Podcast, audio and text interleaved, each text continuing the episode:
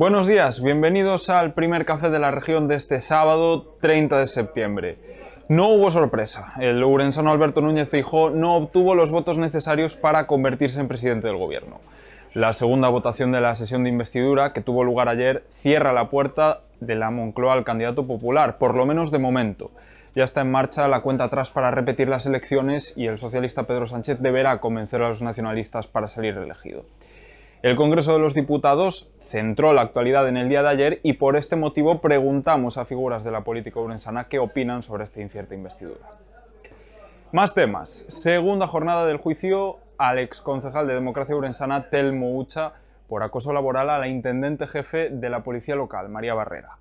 La abogada de Barrera sostiene que quedaron demostrados actos de menosprecio y humillación, mientras que el abogado de Ucha califica las acusaciones como falsas.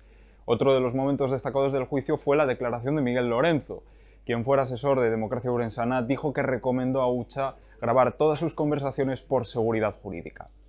Continuamos en tribunales, aunque con otro asunto. El número de delitos bajó en Galicia en el segundo trimestre, pero en Ourense se cometieron más.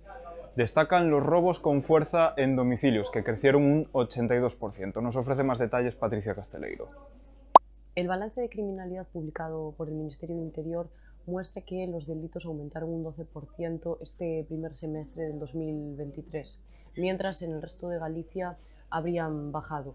El que más aumentó fueron los robos con fuerza en domicilio, que concretamente en la ciudad de Ourense eh, aumentaron un 82%. ¿Se pueden vender peces, por ejemplo, en una tienda?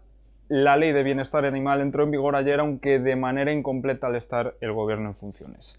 Las tiendas de la provincia acogen con incertidumbre la nueva normativa ante la falta de información sobre cómo y en qué condiciones debe ser aplicada. Nos lo cuenta Xenacid. Así es, la entrada en vigor de la Ley de Bienestar Animal no deja de causar incertidumbre entre dueños de mascotas y comerciantes de tiendas especializadas. De hecho, desde las tiendas aseguran que la venta de mascotas se ha reducido notablemente las últimas semanas, al no conocerse todavía el listado de animales que quedarán excluidos de la venta y de la compra. El periódico de hoy también recoge la gala de presentación del Ourense Film Festival que arrancó ayer y que se celebrará hasta el próximo domingo. En provincia, la campaña de recogida de patata alcanza el 30%. De momento, el tubérculo es de calidad, aunque se, espera que la, que la producción descienda por culpa del mildiu.